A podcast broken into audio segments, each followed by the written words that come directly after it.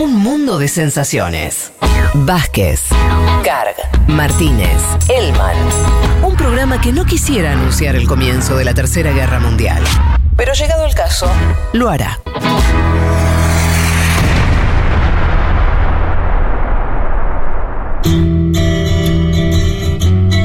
Vamos, eh, vamos al, perfil de, de Margaret Thatcher. Leti, ¿estás ahí?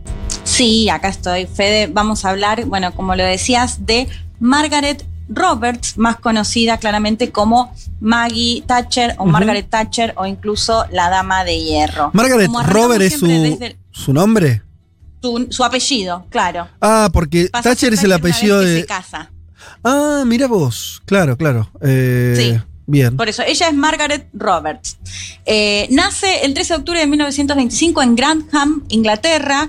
Eh, es de clase media, hija de, eh, de un almacenero, tenía dos locales de venta de eh, comestibles en una de unos 35 mil habitantes. A diferencia de los líderes que veníamos haciendo, que les contaba que tenía un muy mal vínculo con su padre, bueno, acá, según los biógrafos, los documentales y, lo que he leído, ella ve en su padre alguien eh, o, por a- se acerca un poco a la política, porque el padre de él, si bien, como les decía, era comerciante, va a ser alcalde de esta ciudad, Grantham, en 1945 y además va a ser un predicador metodista. Ella se va a, a educar, digamos, con el metodismo. El, el- él, bueno, como les decía, va a ser alcalde y ella va a ser partícipe justamente de escucharlo, de seguirlo, y eso va a ser como, lo- la va a marcar un poco en lo que tiene que ver, por supuesto, con su acercamiento a la política.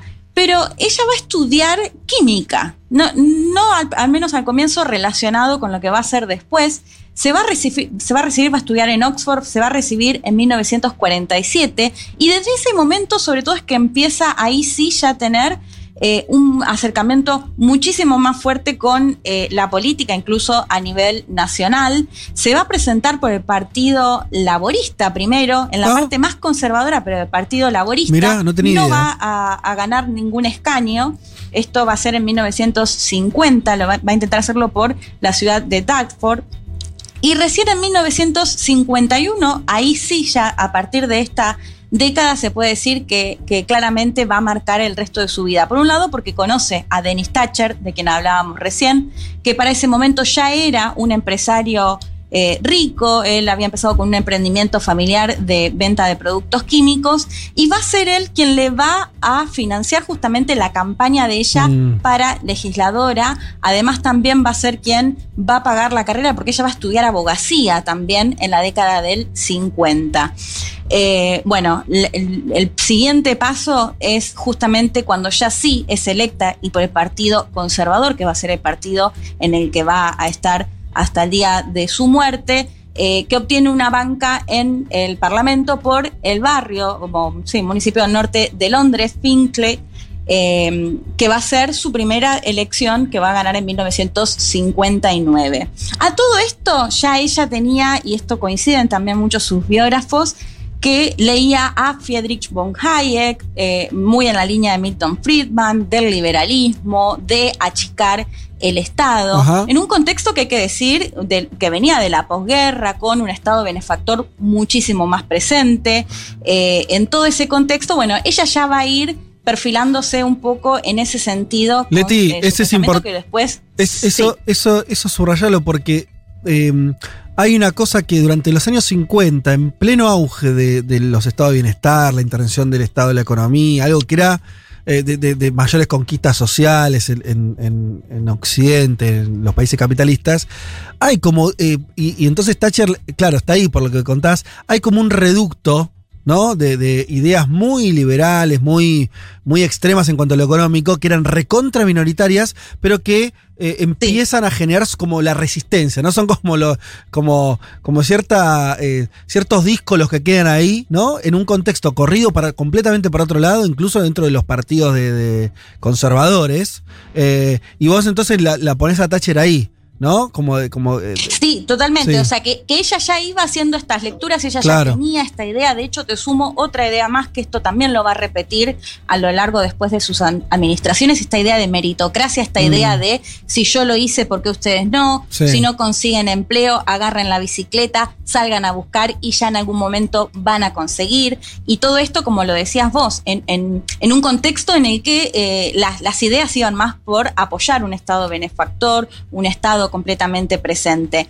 De hecho, ella, bueno, eh, te cuento el primer paso, pero eh, va a tener mm, otros eh, cargos más a nivel nacional. El más importante va a ser quizás el de ministra de Educación que asume en 1970 durante el gobierno del primer ministro Edward Head. Y acá es interesante, Fede, porque va a ser conocida como quien suprimió el vaso de leche para los chicos y las chicas que estudiaban en las escuelas.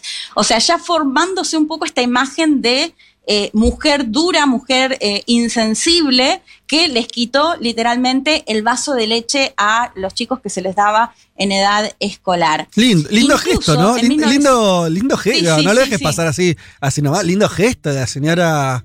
No, no, no. Y va a ser recordada por eso, Por e- su paso como ministra Claro. de Educación. Porque además es ministra de Educación de, Eh, de un país. No sé, o sea, no estabas hablando de que era, eh, qué sé yo, en un estado de la India, a un ministro no le quedó otra que hacer un recorte, porque estás hablando de Gran Bretaña. Sí, y en un contexto en el que igual venía golpeado con una inflación bastante alta, Sí, lo que bien. comentábamos antes, un contexto todavía de, pero sí, por supuesto ya va a ser, digamos, se va eh, a encontrar ese lineamiento total y ese recuerdo de su paso como ministra de Educación. En 1975 se va a enfrentar, de hecho, dentro del Partido Conservador, con el primer ministro Edward Head, que era quien la había puesto en ese cargo de ministra, y le va a ganar la elección. Es decir, que ahí ya va a quedar muy, eh, ya va a empezar a ser una figura muy fuerte dentro del partido que hay que decir donde eran todos hombres, ¿no? De hecho, ella misma en las entrevistas decía, bueno, yo no creo que llegue a ver, que llegue a ver en vida que una mujer asuma como eh, primera ministra. Y eh, bueno, y empieza justamente a adquirir mucha, mucho espacio mediático por estas eh, ideas que te comentaba, de, de mu- muy duras, digamos, muy de, de, no, de no escuchar. Esto lo vamos a ver sobre todo, por supuesto, en sus administraciones. En 1979, finalmente ya termina ganando las elecciones, termina... Mm. Eh, com- eh, asumiendo como primera ministra, convirtiéndose Sí. en la primera mujer en ocupar ese cargo. Y no solo eso, sino que va a durar 11 años y medio en ese cargo, que va a ser el mayor tiempo en todo el siglo XX en el Reino Unido. Eh, ¿Qué hizo durante su gobierno? Bueno, por supuesto, lo primero que hizo fue aplicar todas estas medidas económicas liberales que planteábamos. Eh, va a estar en contra de los sindicatos, va a estar, bueno, muy a favor en todo lo que se pueda, como dijeron, como dijo alguna vez un funcionario acá, no todo lo que se pueda achicar en el Estado se va a achicar. Bueno, en ese contexto, si te parece, escuchamos a Tomás Listrani, con quien hablé, él es director de la Fundación Embajada Abierta, eh, politólogo, profe de historia, que nos contaba un poco acerca de cuáles fueron estos primeros pasos que ella dio en, eh, en su administración, en, la primera gestión, pero también en, las gestiones siguientes, y después lo analizamos. Lo escuchamos a Tomás Listrani. Enseguida todas esas políticas económicas de su gobierno aumentaron el desempleo en un 25% en tan solo un año, así que había mucha presión mediática y por supuesto sindical para que ella diera un vuelco. Y ahí aparece su famosa frase, esta dama no se arrepiente, el resto que si quiere que lo haga. Más tarde después, frente al déficit de fa- manufacturas que va a haber en la balanza comercial, Thatcher fue muy habilidosa para presentar el giro definitivo hacia los servicios, que es la imagen más moderna que tenemos del Reino Unido, más reciente, como una etapa superadora en la economía británica. Una política que sí fue exitosa y fue sumamente popular fue la venta de viviendas públicas con descuento. A pesar de las grandes huelgas de sectores como el minero y el gráfico, muy famosas, se articuló el movimiento sindical con mucha firmeza, pero a través de reformas puntuales que fueran debilitando todo ese diseño del estado de bienestar, no solamente en lo económico, sino también en lo institucional. Bueno, ahí lo escuchamos a Tomás Listrani, ¿no? Haciendo referencia a esto de limitar el Estado benefactor lo que más se pueda. Y todo esto va a ser, va a empezar a ser muy impopular. De hecho, va a ser muy cuestionada, sobre todo por el tema del desempleo que comentaba Tommy de un 25%. ¿Y qué va a pasar? Bueno, habíamos dicho que asumió en 1979. En el 82 se da la guerra de Malvinas, la guerra por Malvinas. Ella va a ser, y acá les recomiendo eh, la película de Iron Lady que actúa Meryl Streep, una película de 2011. No sé si es la gran película, pero me parece que el tema de Malvinas lo retrata bastante bien, porque pese a que parte de su gabinete se oponía a enviar tropas o a escalar en, un conflicto bélico, ella va a tener una postura muy firme de llevarlo adelante. Y sin duda su momento clave fue el hundimiento del crucero Ara General Belgrano, donde eh, fallecieron 323 argentinos el 2 de mayo de 1982, que fue hundido por el Reino Unido a través de un submarino nuclear. Todo esto se da, todo este debate se da muy bien en la película acerca de cómo un sector no quería, le decía, bueno, no, eh, el ARA no está yendo para ese lado, bueno, mejor no, no escalar la violencia y ella con una postura muy firme de querer hacerlo. A tal punto, Fede, que después le preguntan a ella acerca de este hundimiento y si les parece escuchamos lo que contestaba. Está en inglés y ahora para quienes no lo entienden lo, lo comentamos. La escuchamos. Dale. That ship was a danger to our boys. That's why that ship was sunk. I know it was right to sink her, and I would do the same again. Haría lo mismo de vuelta. Ese barco. Sí, totalmente. Ese barco era un peligro para nuestros muchachos. Esa fue la razón para hundirlo. Sí. Sé que fue correcto hundirlo y volvería a hacerlo. ¿No? Eso fue lo que ella contestó cuando le preguntaron. Bueno, tenía más de un motivo también para sostener esta idea, porque les decía que su popul- popularidad venía cayendo. ¿Qué va a pasar después de Malvinas? Bueno, se va a empezar a volcar mucho más para una cuestión nacionalista, una cuestión mucho más patriota, mucho más de ese pasado eh, imperial del Reino Unido, ¿no? De, de sostener esta idea de somos un poderío militar, a tal punto que se considera que esto fue clave en su reelección Mm. en 1983. ¿Qué va a pasar después de eso? Bueno, en 1984 va a, tener, va a enfrentar una huelga de mineros que va a durar casi un año. Ella con esta postura firme. Hay distintos enfoques de por qué se la llama Dama de Hierro. Se cree que lo empezaron a, denominar así en la Unión Soviética, en una publicación. Eh, en realidad hay varios factores por los cuales o desde dónde la podrían haber empezado a llamar Dama de Hierro, pero sí ella ha dicho en más de una ocasión que era eh, que, le gustaba que la caractericen de esa forma, o sea, presentarse de esa manera. Además de todo este conflicto en el que ella, en en el tema de los mineros, que no va a dar el brazo a torcer, que va a seguir con su rechazo por los sindicatos, que va a hacer lo posible para eh, ponerles todas las trabas posibles a, a los sindicatos, y bueno, particularmente lo que tenía que ver con los mineros. También va a estar muy presente la cuestión del el IRA, del ejército republicano irlandés. De hecho, ella misma va a sufrir un atentado en Brighton, estaba en un hotel junto a su gabinete, explota una bomba. Según ella contó en sus memorias después, si no, eh, hubiese sido porque se cambió justo de lugar, eh, quizás la historia habría sido otra. Bueno, en ese momento ella se salvó, pero sí murieron al menos cinco personas, eh, cinco miembros del Partido Conservador, un par bastante relevantes, pero bueno, ella lo cuenta como el atentado de Delira del Mm. que eh, se salvó. ¿Qué otras cosas van a marcar sus administraciones? Bueno, la privatización de, eh, de las empresas estatales desde teléfono, gas, agua, electricidad, incluso la línea aérea British Airways también va a ser privatizada durante sus gobiernos y en 1987 va a ser reelecta por tercera vez. ¿Qué, eh, ¿Qué otro punto se puede analizar de sus administraciones? Bueno, sin dudas lo que tiene que ver con la política exterior y su posicionamiento con la Unión Europea, sobre todo viéndolo desde ahora, viéndolo, viendo lo que pasó con eh, el Brexit. Decíamos antes, y habíamos hecho una columna de Ronald Reagan, que también llega, o sea, llegan los 80 a Estados Unidos y va a tener esta misma postura de reducir el Estado todo lo que más se pueda. Bueno, eh, llegan a ser amigos, de hecho en el momento en el que muere Reagan, ella va a su velorio, se muestra siempre muy sufrida y muy conectada con eh, Reagan.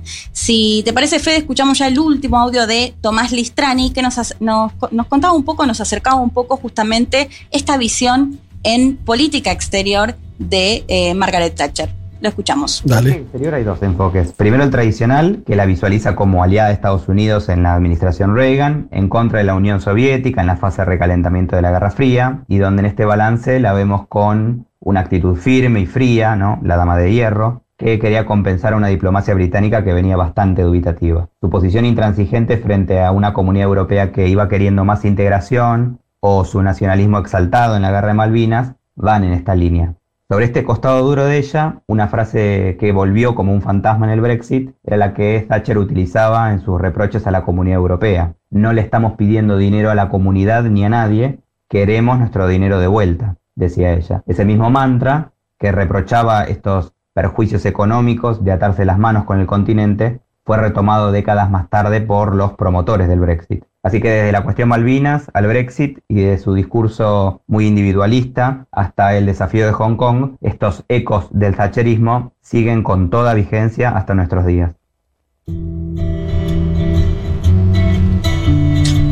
Bueno, ahí Tomás Listrani nos hacía referencia a esto de la Unión Europea. Ahora vamos a ver que de hecho fue uno de los motivos por los cuales ella termina renunciando. Lo que pasa es que en el 89 y en el 90 se empieza, o ella está a favor sobre todo, de lo que se conoció como Community Charge o Poll Tax, que básicamente era un impuesto que se aplicaba de forma igual independientemente de, eh, de, los ingresos que tengan los británicos y las británicas. Esto va a ser, por supuesto, muy impopular incluso dentro de su propio gabinete y se va a empezar a dar un quiebre ahí, una pérdida de apoyo.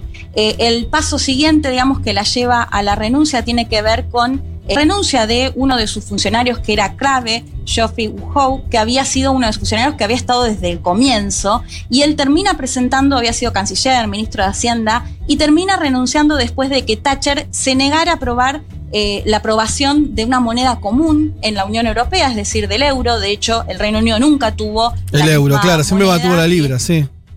Exacto, y esto va a ser, bueno, durante el tacherismo, la renuncia de este funcionario genera que eh, se empiecen a presentar otros candidatos que hasta el momento no se habían atrevido a hacerlo para competirle a Thatcher en, la interna, digamos, del Partido Conservador.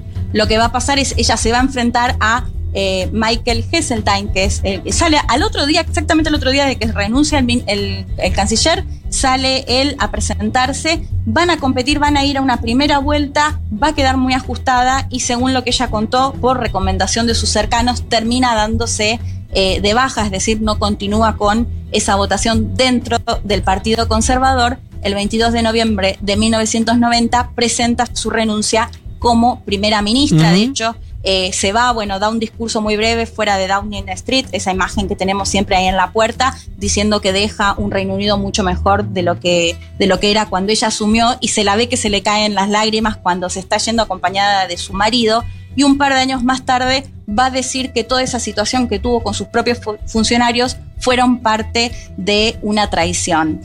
Eh, bueno, ahí es el final claramente político, ya va a estar un, par de años más eh, con, digamos que se la, se la veía públicamente, después su salud empieza a deteriorarse a tal punto que, bueno, ya en, ella muere en, el 8 de abril de 2013 a sus 87 años, pero desde hacía varios ya estaba mal, con mm. demencia senil y termina falleciendo por un derrame cerebral.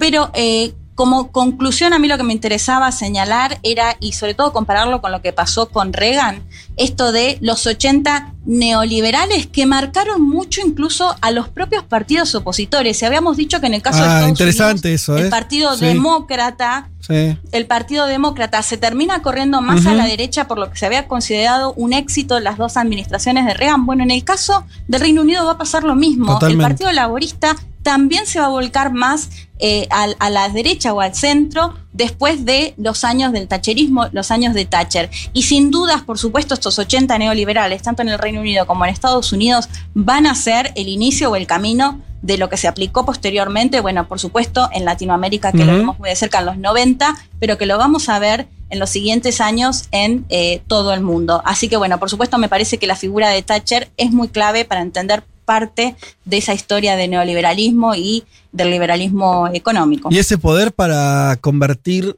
ideas que eran de un sector en ideas hegemónicas, ¿no? Eso eh, es muy loco porque esa, esa idea de Thatcher de dar vuelta, bueno, vos hablabas ese, ese impuesto como general para, para, para, todo el mundo tenga los ingresos que tengas, que generó más desigualdad, las privatizaciones, todo un montón Sí. de cosas que eran como, como cosas que ahora lo vemos con la, con la derecha actual, ¿viste? Que corren el margen de lo posible. Por ahí todavía no estamos viendo, Sí. ojalá que no, no sea por lo menos el corto plazo, que se vuelan como, como sentido común, hegemónicas, como vos lo que decís. Como que Thatcher influyó en el- no solamente en su partido y la sociedad, sino que viró, hizo que sean, que, que, que lo adopte el laborismo, las ideas económicas eh, neoliberales casi de la misma manera. En los años, ¿se acuerdan? Los años de, de- Después ahora en los últimos años pasó otra cosa en el laborismo, pe- pero eh, de Tony Blair y demás. La cuestión del modelo era medio intocable, nadie, nadie cuestionaba todo esto que vos nombraste que, que hizo Thatcher. Así que está bien, interesante eso, porque... Hay una cosa que me llama la atención, eh, un breve comentario, ¿no? que tiene que ver con la- las políticas de vivienda, porque en general siempre que apuntamos a ver el, mandato Thatcher, es una cuestión como que vos decís, ¿y, y por qué la sigue votando el sector de los trabajadores, ¿no? Porque el ataque a los sindicatos, privatizaciones y demás, pero hay una ampliación de la vivienda impresionante, que me parece que es un dato que a veces eh, soslayamos, ¿no? De- de- creo que pasó del Sí. 55 al 70% ¿no? de la población que tenía vivienda propia. Yo es un dato que no lo tenía, que, que- que me estoy enterando ahora, un poco por lo, por lo que eh, contó el, el- em, el analista de, de Embajada Abierta y me parece que es eh, interesante, ¿no? Totalmente, el tema de la vivienda, de hecho, se- también es contradictorio si se quiere, porque van a conseguir la vivienda propia, algo que vemos que en casi todo el mundo es casi imposible que haya una mayoría que pueda adquirir una propiedad eh, propia, que sea propia, y sí, eso va a ser un rasgo muy característico de estas administraciones, para mí, en contraposición con el resto de las medidas políticas que, que toma. Bueno, muy bien, hasta acá el perfil de Margaret Thatcher.